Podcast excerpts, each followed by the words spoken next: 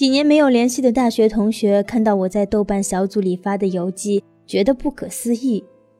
他们现在大多已买房买车、娶妻生子，很难想象当年积极上进、似乎会很有前途的我，会在而立之前再做这样疯狂的自我放逐。毕竟今时不同往日，年轻的时候一无所有，也一无所惧。反而年龄越大，涉世越深，越缩手缩脚，谨言慎行。离校八年，我们对青春的记忆已经模糊，除了断电、翻墙，在寝室里看黄片，还有小吃街长得像金喜善的老板娘，散伙饭上所有的人都喝得烂醉，我们似乎没剩下什么可以一起回忆的片段了。汉本。别说我没爱过你，当年毕业游园，学士帽高高抛起，印在文化衫上的标语多么矫情却壮烈。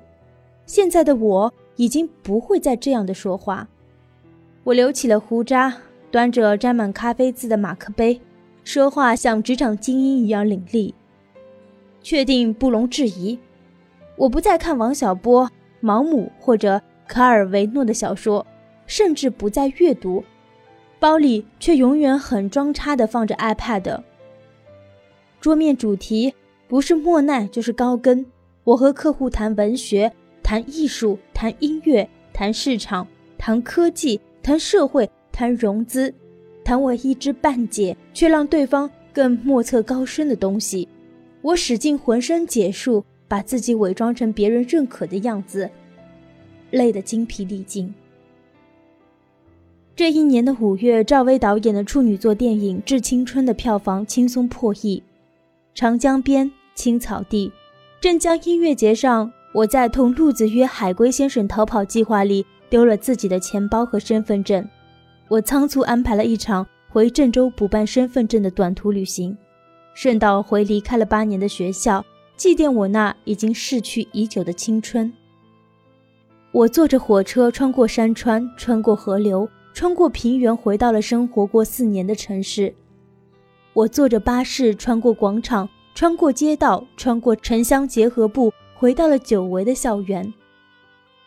这是一个平常至极的午后，与林荫道上年轻的男生女生擦身而过。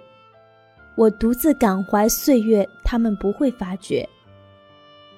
澡堂和水房门前锁着花花绿绿的水壶，没有一个是我的。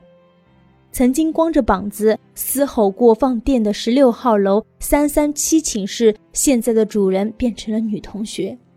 阅遍无数心中无码的诗人，不会在路过时说，直接拖到几分几秒，你懂的。宿舍楼下曾经盈盈碧水的人工湖，如今淡淡浅浅。二零零二年的夏天，一起翘课看世界杯的人们早已四散分离。也许此生无缘再见。踢完球，坐在街角喝着人饮，看国贸和外国系美女的日子一去不返。我到南食堂点了胡辣汤和烩面，粗辣的口感刺激着我已经渐渐海派的味蕾。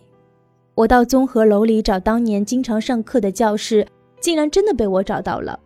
透过窗户，古汉语老师手书的书山学海。还贴在墙上。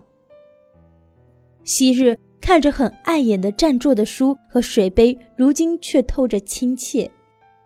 我晃到操场，坐着发一下午的呆，指引徘徊，不见故人来。这年华青涩逝去，明白了时间。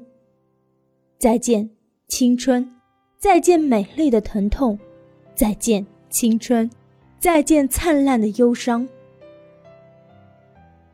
三十一岁，我用一场长途旅行与青春告别，重新思考工作和生活的关系。三十一岁的时候，我应该更加有主见，对人生体悟更深刻。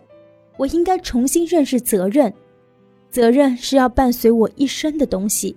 与其被它压垮，不如选择好时机，暂时放下，轻装上路。我应该坚定我的信仰，没有信仰的人生。永远都迷茫，我应该把自己的经历告诉那些勇敢的人。不需要腰缠万贯，你也可以周游全国；不需要等到头发花白，你也可以环游世界。不要在同一个地方等待，转角也许能遇到真爱。不要再犹豫，你可以过你向往的生活，像年轻时那么勇敢，没有那么难。生活是一个陷阱，当你深陷其中，焦虑惶恐。似乎除了拼命向上爬，没有其他选择。只有身在路上，暂时停下来看看这个世界，才会明白真正的生活的真实含义。回头看看当年那个青涩的自己，想想当年那些梦和理想。工作是为了让生活更美好，而不是绑架我的生活。青春是一则墓志铭，与其怀念，不如铭记。愿与所有不妥协于世俗的人共勉，永远青春，永远热泪盈眶。